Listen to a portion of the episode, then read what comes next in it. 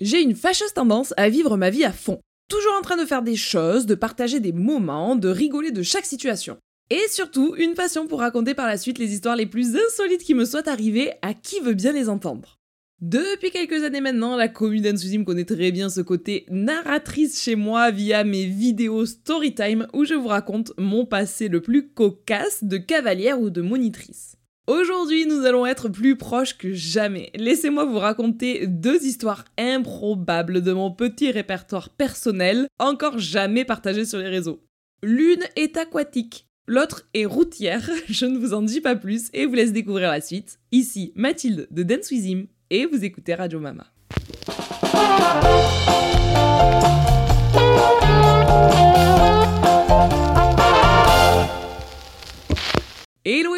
Potes, je suppose que si vous êtes là c'est pour prendre votre petite dose de bonne humeur et écouter Mathilde Bouffon du Roi et de sortie aujourd'hui.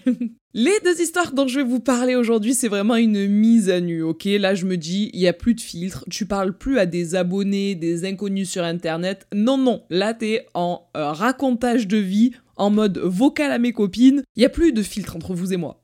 Je vous promettais aujourd'hui deux histoires, eh bien elles n'ont rien à voir avec l'équitation, mais vous allez voir que je n'attends pas d'avoir les pieds dans un centre équestre pour me rendre ridicule. C'est l'histoire de ma vie et puis euh, bah, vous allez en avoir la preuve quoi. La première des deux, je vais l'intituler Une course de toboggan au lait au lait, vous allez comprendre. Comme vous le savez, quand je raconte des histoires, j'aime bien planter le décor et remonter le décor à fort fort longtemps. Genre à chaque fois que je pars pour raconter une histoire, ça a à la fois le côté un peu sympathique du truc, et à la fois euh, quand je la réécoute moi-même, je me dis Mathilde, t'étais peut-être pas obligée de remonter aux origines de l'humanité, mais que voulez-vous, on ne se refait pas. Alors que je vous explique. Je vous parlais avec ma sœur puis avec mon frère de mon enfance et vous avez, je pense, cru ou dû comprendre que on a eu une enfance qui était plutôt très sympathique. Et parmi nos grands rendez-vous de l'année, il y avait la sortie à Aqualand. Les gens du sud, vous connaissez, on est là. Les autres, euh, je vous explique, Aqualand, c'est un parc aquatique. Il y a, je crois, euh, trois parcs dans le sud de la France. Nous, on allait toujours au même. Et alors là, c'est la journée du bonheur. C'est un grand parc où t'as des grands toboggans, euh, des trucs à sensation, des piscines à vagues, des petits lagons sur lesquels tu déambules sur ta bouée. Bref, c'est vraiment des journées. Oh, vraiment, c'est des trop trop bons souvenirs. Ça fait partie de mes petits souvenirs d'enfance. Je me rappelle de nous tous dans le salon, mini mama, mini Maxime, toute mini Fanny parce qu'elle était vraiment toute petite, et généralement mini Pélagie aussi qui est euh, notre cousine. Bah voilà, on était tous dans le salon comme ça, et les parents ils venaient nous voir en mode euh, ils font un suspense de fou, tu vois. Et on était tous les quatre, là, quatre enfants terribles qui font les enfants sages au moment où les parents arrivent, et ils nous disaient, bon, allez, on va à Aqualand demain. Et là, wouhou, bordel dans la baraque, genre euh, surexcitation à bord, j'ai vraiment, la sortie Aqualand, c'était, mais un dos de ouf. Dans les sorties Aqualand, eh bien, c'était vraiment la liberté absolue, on pouvait faire ce qu'on voulait, c'était vraiment des, des, journées de fou, et toute notre vie, c'est resté des moments assez incroyables. Comme on aime bien les petites habitudes dans la famille, eh bien, c'est resté jusqu'à tard. On a eu 6, 7, 8, 15 ans, 17 ans, etc., etc. Et nous continuons à aller à Aqualand régulièrement. Alors bien sûr qu'une fois qu'on avait 17 ans, c'était un peu moins folie dans la baraque quand les parents nous annonçaient la sortie à Disneyland. Euh, pas du tout à Disneyland, Aqualand. c'est la même chose mais c'est dans le sud de la France en fait. Et il a pas Mickey. Donc un peu moins la folie quand on nous annonçait Aqualand à 17 ans qu'à 5 ans, mais quand même, on reste de grands enfants et vraiment c'est le kiff.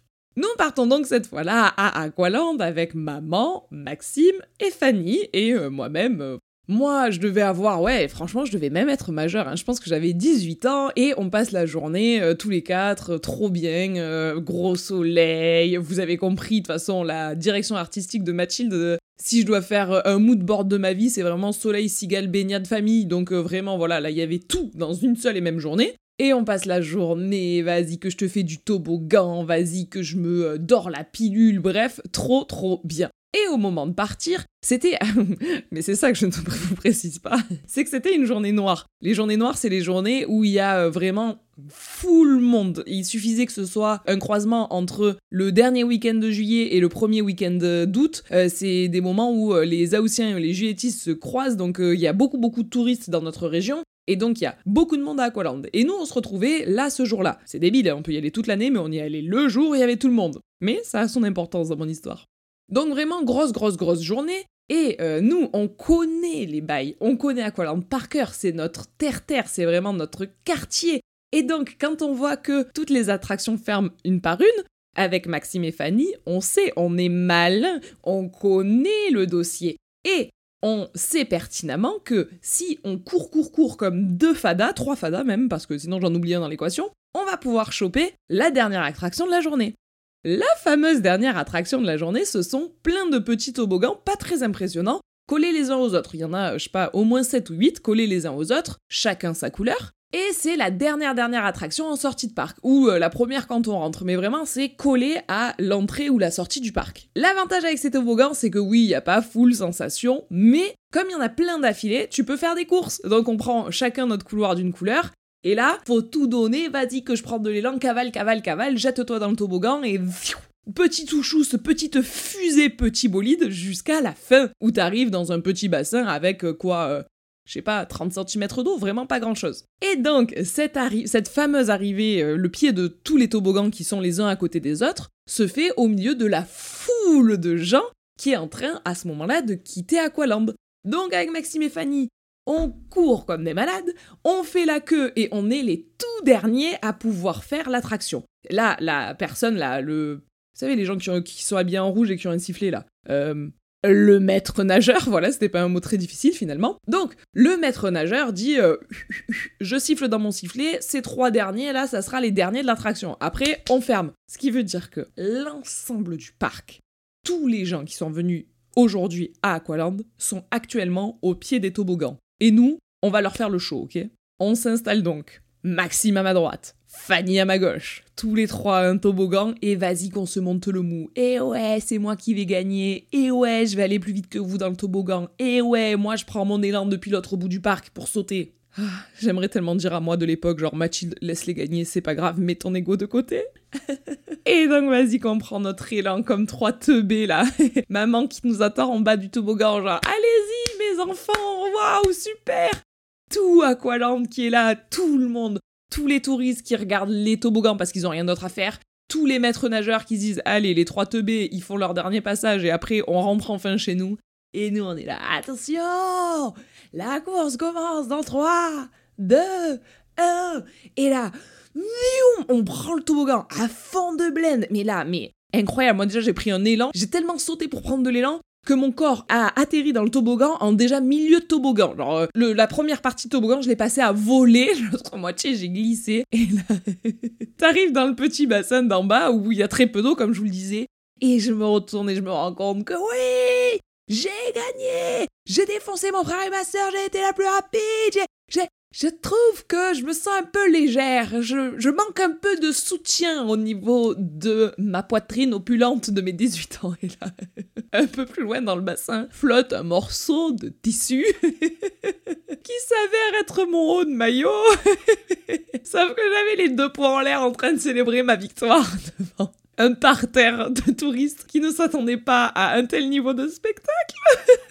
La honte de ma vie, les gars. Vas-y. Alors à ce moment-là, mets tes mains sur tes tétés comme si tu étais euh, Eve qui vient de croquer la pomme. Cours jusqu'à ton haut de maillot. Mais c'est mort, tout le monde t'a vu. C'est trop tard, frère. Genre, qu'est-ce que tu veux sauver comme dignité? Rattache comme tu peux le maillot. Cache-toi comme tu peux. Mais pareil, il faut sortir la piscine, t'es au milieu de tout le monde. Et là, ma mère, je suis arrivée sur le bord. Au lieu d'avoir un peu de compassion, elle tapait son meilleur fou rire. Je vous raconte pas comme cette histoire. Personne dans ma famille ne me laissera le temps de l'oublier. Donc voilà, quand je vous disais que c'était une course de toboggan olé olé, il y a des fois, il faut savoir ne pas gagner la course, mais garder son haut de maillot. Ça sera la conclusion de cette histoire. Ok, fin de la première histoire, j'espère qu'elle vous a plu. Moi, ça me fait toujours autant rire de vous la re-raconter. Celle-là, c'est vraiment une histoire de honte absolue et à la fois, euh, bah, c'est comme ça qu'on se crée des vrais souvenirs. La deuxième histoire, quant à elle, elle parle un petit peu plus mécanique. Euh, après la course de toboggan, on passe à la course automobile et je vais la nommer... je vais la nommer un Dodan piste de décollage. ok, pareil, laissez-moi vous planter le décor. À l'époque, j'habite à Marseille. À ce moment-là, j'ai 20 euh, ans. Ouais, c'est ça, je dois être dans l'année de mes 20 ans. Et euh, j'ai euh, bah, pour habitude de devoir traverser Marseille le matin, le soir, etc. Puisque moi-même j'habite dans le 10e arrondissement, je travaille à la périphérie de Marseille, et donc il y a vraiment tout, tout, tout Marseille à traverser. Mais quand tu y habites depuis longtemps, tu connais des petits raccourcis. Alors c'est des raccourcis un peu particuliers, puisque c'est des raccourcis rallongis. Si tu roules dans ces raccourcis-là à une vitesse normale, ça te met plus de temps que si tu roules par les chemins classiques. Attention, tout ce que je vais dire là, c'est des erreurs de jeunesse à ne pas reproduire chez vous du tout. Vraiment, ça a été fait par des non-professionnels qui ont survécu, mais en vrai, on sait pas trop comment avec le recul. Donc, encore une fois, c'était l'été, donc notre région est prise d'assaut par du monde, par des touristes, etc. Et je râle pas du tout dessus puisque ça permet à notre région de vivre, mais le fait est que tu passes de peu d'habitants au mètre carré à des touristes partout qui savent pas où ils vont et c'est normal, ils sont pas chez eux. Mais bon, euh, voilà, quand toi tu vas travailler le matin, quand ton trajet normal il est de 20 minutes et que là, parce qu'il y a des gens qui sont affolés, qui cherchent la plage en plein milieu du vieux port, eh ben ton trajet il se met à faire trois quarts d'heure, c'est pas possible. Donc ces fameux jours-là, tu optes pour euh, les fameux raccourcis dont je vous parlais, les raccourcis rallongis. Ceux où il faut rouler un peu en mode petit bolide, euh, je fais cracher le feu de ma Twingo, parce que sinon, bah, je mets plus de temps que si je passais par le chemin normal. Mon raccourci rallongi personnel consistait à passer par un tout petit, tout petit passage qui, enfin, qui est le long de la commanderie, donc le centre d'entraînement des joueurs de foot de l'OM. Et enfin, s'il y en a certains d'entre vous qui m'écoutent et qui êtes de Marseille, vous voyez très bien de quel passage je parle. Et c'est en fait, c'est un passage où tu peux quasiment jamais passer à deux. Donc, si t'as le malheur de croiser quelqu'un dans ces endroits-là, ben, la personne en face de toi ou toi-même, tu dois faire des marches arrière de l'enfer dans des endroits super fins Enfin, vraiment, faut être né là pour réussir à appréhender ces endroits. C'est vraiment, c'est réservé aux gens immatriculés 13, la vérité. Et donc, c'est des passages où tous, comme des teubés de Marseillais qu'on est, au lieu de se dire, bah, je roule doucement parce que c'est dangereux, il y a pas trop de place, on roule comme des affolés, mais vraiment fond de quatrième comme des, mais vraiment des malades mentaux, en se disant si je vais vite, il y a moins de chances que je croise quelqu'un. Non, non, c'est pas vrai. Si tu vas vite, il y a plus de chances que si tu croises quelqu'un, tu te l'emplâtres dans la gueule. Mais c'est notre réflexion à ce moment-là. On se dit avant, touchous, touchous, on m'appelle l'ovni, poussez-vous du milieu. Donc l'histoire que je vous raconte là, maintenant que vous avez le décor, vous avez compris que j'étais euh, une affolée du volant, mais que dans ces passages-là, le reste du temps tout va bien, mais là dans ces passages-là, j'étais énervé du bulbe. Et à cette époque-là, j'étais avec euh, un garçon qui n'est pas du tout Lucas et qui est même son extrême opposé. C'était un mec que, bon, bah, avec le recul, je me demande bien ce qu'on foutait ensemble, mais il faut bien apprendre de ses erreurs et puis euh, il faut toujours un brouillon avant une belle réussite, ne dit-on pas Donc, ce mec était le brouillon de mon Lulu, quoi. en quoi c'était un brouillon? Eh ben, écoutez, euh, c'est que c'était un gars qui avait tendance à vraiment, bah, je vous en parlerai peut-être un jour. Là, j'en rigole, mais c'était pas une histoire si drôle que ça, en fait. Hein. c'était un gars qui avait tendance à être très potentiellement très très très très énervé contre ma personne pour très peu. Déjà quand je faisais rien, je pouvais beaucoup l'énerver. Alors si en plus je faisais quelque chose, là carrément le mec se mettait à taper dans le mur. Non mais oh, quel enfer, je suis désolée de vous annoncer ça. Ça pourrait être juste ça l'objet de ma story time. Hein. J'ai été assez bête pour sortir avec un mec qui tapait dans le mur quand il était énervé. Bon, passons. Vous avez donc cerné le personnage, un bon vieux macho marseillais qui euh, fait euh, un petit peu genre le caïd mais qui ne trouve pas d'autre adversaire qu'un mur. L'avantage d'un mur, c'est que tu peux lui donner tous les coups que tu veux, il te les rend pas, hein, mais bon, bref, fin de la parenthèse. Et à ce moment-là, moi, je me servais de sa voiture. Je revenais de mon travail, qui consistait à être monitrice d'équitation, ça faisait longtemps que je ne l'avais pas calé dans un podcast, je me suis dit non, il faut que je leur dise au cas où ils aient oublié depuis le dernier épisode. et donc je revenais de donner mes cours et je devais rejoindre avec la voiture de cet homme, comment l'appeler Appelons-le Jean-Pascal. Je suis désolée pour tous les Jean-Pascal de vous insulter à ce point-là, mais bon bref, j'avais la voiture de Jean-Pascal et je devais rentrer tout chousse jusqu'à l'appartement de ses potes où il m'attendait parce qu'on passait une soirée avec ses potes. C'était, vous avez compris, hein, le genre de personne, mais quelqu'un qui ne supportait pas que je sois en retard. Si par hasard je lui avais dit bah, je serai là à 18h30, si à 18h32 j'étais pas là, je me faisais appeler et harceler d'appels en mode T'es où? Quand est-ce que t'arrives? Et où tu t'es arrêté? Et pourquoi t'es pas à l'heure? Ah, t'es avec un mec. Enfin bon, voilà, super, nickel, vraiment, oh là là, une relation vraiment. Donc, je pars du boulot et le fait est que je suis partie un peu en retard parce que, comme à chaque fois,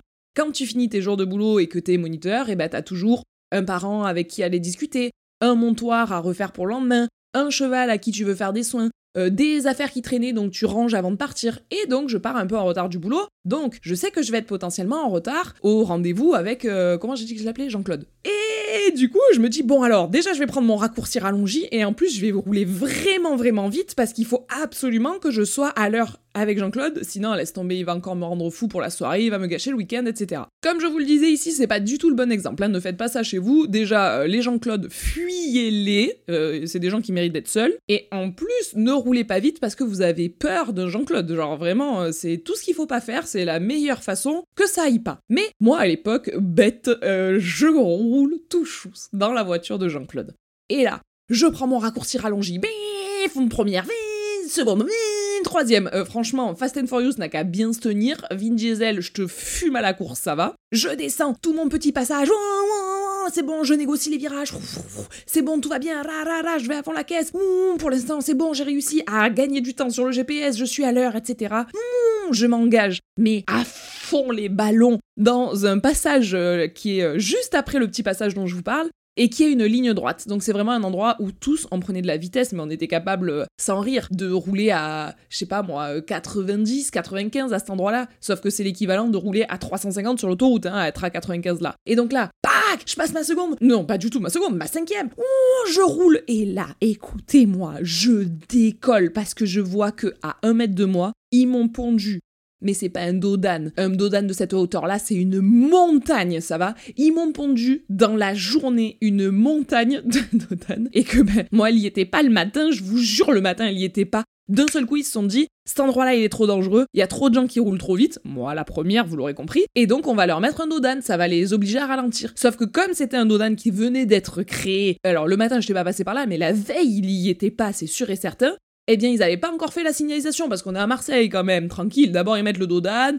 Après, ils feront les peintures un de ces quatre quand ils auront le temps. Et s'ils y pensent et que euh, il n'a pas été volé par quelqu'un d'autre, un jour, ils mettront un panneau comme quoi, attention, ici, il y a un dodan, tu vois. Et donc, j'arrive et à un mètre du dodan, je me rends compte je me rends compte de la supercherie, je vois qu'ils m'ont mis une piste de décollage euh, censée être un dodan, mais trop tard, je suis à 95. Qu'est-ce que tu veux que je fasse? J'ai même pas le temps de piler. Et là, je prends le dodan avec la voiture de Jean-Claude à une vitesse mirobolante. Et là, je sens les quatre roues, les quatre roues ne touchent plus le sol. Je vole. Et là, papam, je ratterris. Et je me dis, euh, mon dieu, là, la caisse de Jean-Claude, ah bah c'est, c'est, c'est foutu. No more pour le Jean-Claude. Sauf que je ne sais pas par quel miracle le petit bolide continue son chemin. Je pense qu'elle était prise dans un élan. Voilà, elle s'est dit non mais trop tard, j'allais trop vite et elle a continué à rouler. Je lui en demande pas plus. Je continue, je tremblais à ce moment-là. Je me suis vraiment fait une frayeur, les gars. J'ai cru que j'allais mourir, hein, que ce soit clair. Donc là, ça me, ça me fait lever le pied. Je me dis que oula, on n'est pas pressé. Au pire, je me prendrai une soufflante par Jean-Claude, mais il y a pire dans la vie. Je vais jusqu'à l'endroit où on avait rendez-vous. Je gare la voiture tant bien que mal. J'arrive, je suis encore euh, moitié blanche, verte, bleue. Euh, je passe par toutes les émotions. Je tremble. Mais quand ils me disent ça va Mathilde? Ouais ouais nickel. Ouais bah ça va ça va. Je leur dis pas. Je leur dis pas ce que j'ai fait parce que bah, vous avez compris le personnage. Si je lui dis j'ai euh, un petit peu fait un décollage avec ta caisse, vous vous doutez bien que je suis foutu et que je vais passer une euh, soirée, puis un week-end, puis une semaine suivante, puis potentiellement 15 jours d'après, bah, tout pourri. Donc euh, je dis rien. On fait la petite soirée, nani nana, tout se passe bien, j'oublie, je passe à autre chose. Et là, euh, bah, arrive un moment où il faut bien qu'on parte de chez ses potes. Hein. Il prend les clés de sa bagnole, il rentre dans la dite bagnole, il tourne les clés, et là on entend wow wow wow wow wow wow. Et dans ma tête, le film se refait, et je me dis oh fuck, c'est vrai que tu as décollé tout à l'heure. Et il refait wow, wow, wow, wow, Il me dit qu'est-ce qu'elle a la voiture? Et là, mais alors, jeu d'acteur en français, euh, Pierre Ninet de la comédie française n'a qu'à prendre des cours de théâtre avec moi. Je lui dis écoute, je ne sais pas. Comment ça, tu sais pas, frère? Tu sais très bien. Écoute, je ne sais pas. Écoute, Jean-Claude, je ne comprends pas ce qui se passe. On tourne la clé, plus on tourne la clé dans le moteur, plus l'autre, il en peut plus, il est en PLS. Euh, il me dit, mais écoute, c'est bizarre. Et vas-y, qui regarde sous la voiture, sur la voiture, je sais pas quoi. Et là, alors le Jean-Claude est méchant, mais le Jean-Claude n'est pas très intelligent. Il me dit, eh putain, il y a un POC. Genre, il y a euh, un impact sur sa voiture. Je dis, me dis pas ça. Il me dit, mais si. Et là, dans ma tête, je me dis, c'est mort, c'est sûr. Il va savoir que c'est moi. Il va taper dans un mur. Enfin bon, relou quoi. Et il me dit, je sais pourquoi je déteste ce quartier. Et là, je vous jure, je vois une porte de sortie à mon calvaire. Je le laisse faire, je le laisse venir. Il me dit, eh ouais, dans ce quartier, c'est toujours pareil, c'est des cassos, ils s'en prennent à ta voiture. Et l'OM avait perdu ce soir-là. L'OM avait euh, perdu un match, euh, comme ça peut arriver régulièrement. Et euh, le fait est que nous, à Marseille, quand même, la ville vit bien au rythme de l'Olympique de Marseille. Si l'OM perd, tout le monde est triste, y compris Jean-Claude qui en faisait une affaire personnelle comme si c'était lui qui payait de sa poche les payes des joueurs, mais bref. Et donc, quand à Marseille, l'OM perd, les Marseillais sont pas contents. Le, Marseillais est grognon. Eh bien, Jean-Claude me dit, eh, tu vois, et voilà, l'OM, ils ont perdu, et il y a des cons qui se sont acharnés sur ma voiture. Et je me dis, mais merci, mon Jean-Claude. Et je dis, eh, punaise, et c'est Marseillais, j'en peux plus. Je me suis dit, mais oh, magnifique. Ça a été ma porte de sortie. Écoutez, je ne lui ai jamais jamais avoué que c'était moi. Cette histoire remonte à il y a 11 ans. Il n'a jamais su que c'est moi qui avais défoncé sa voiture. Il en a eu pour des frais pas possibles de garagiste. Me demandez pas ce qu'elle avait la caisse, je m'en fous tant que moi j'étais plus euh, impliqué dans le problème. Quelques mois après ça, Jean-Claude et moi avons décidé de partir chacun de notre côté sur le chemin de la vie et c'était pas plus mal. Donc je me suis débarrassé de Jean-Claude et je l'ai laissé avec des frais de caisse énormes. Et ça, eh bien, il l'avait bien cherché au fond. ok, c'est la fin de ma deuxième histoire, celle de l'envol incroyable. Dites-moi, bah, j'allais dire dans les commentaires, mais euh, bah dites-moi hein, MPSTA si vous avez préféré la première plus aquatique ou la seconde plus mécanique. Moi j'ai adoré vous les raconter. J'en ai noté plein d'autres à vous raconter, ne vous inquiétez pas. Il y en a une d'entre elles qui concerne le fait que votre mama tournesol a un jour dû défiler sur euh, une estrade euh, de... comment ça s'appelle Un catwalk là euh, Une estrade de mannequins Bon, ben moi un jour j'ai fait ça. Mais dans quelles conditions Et à quel point je me suis tapé la honte? Ça, je vous ne le dis pas aujourd'hui. Je ne vous le dis pas aujourd'hui. Il faudrait apprendre à articuler. Mathilde, t'es censée faire un podcast. Un endroit donc où les gens attendent de toi que tu parles posément, en articulant, et euh, bref, tout ce que je sais pas faire, quoi. En tout cas, si cet épisode vous a plu, n'oubliez pas de laisser 5 jolies petites étoiles qui brillent. Moi, je vous fais moi tout plein de gros bisous, et je vous dis à très bientôt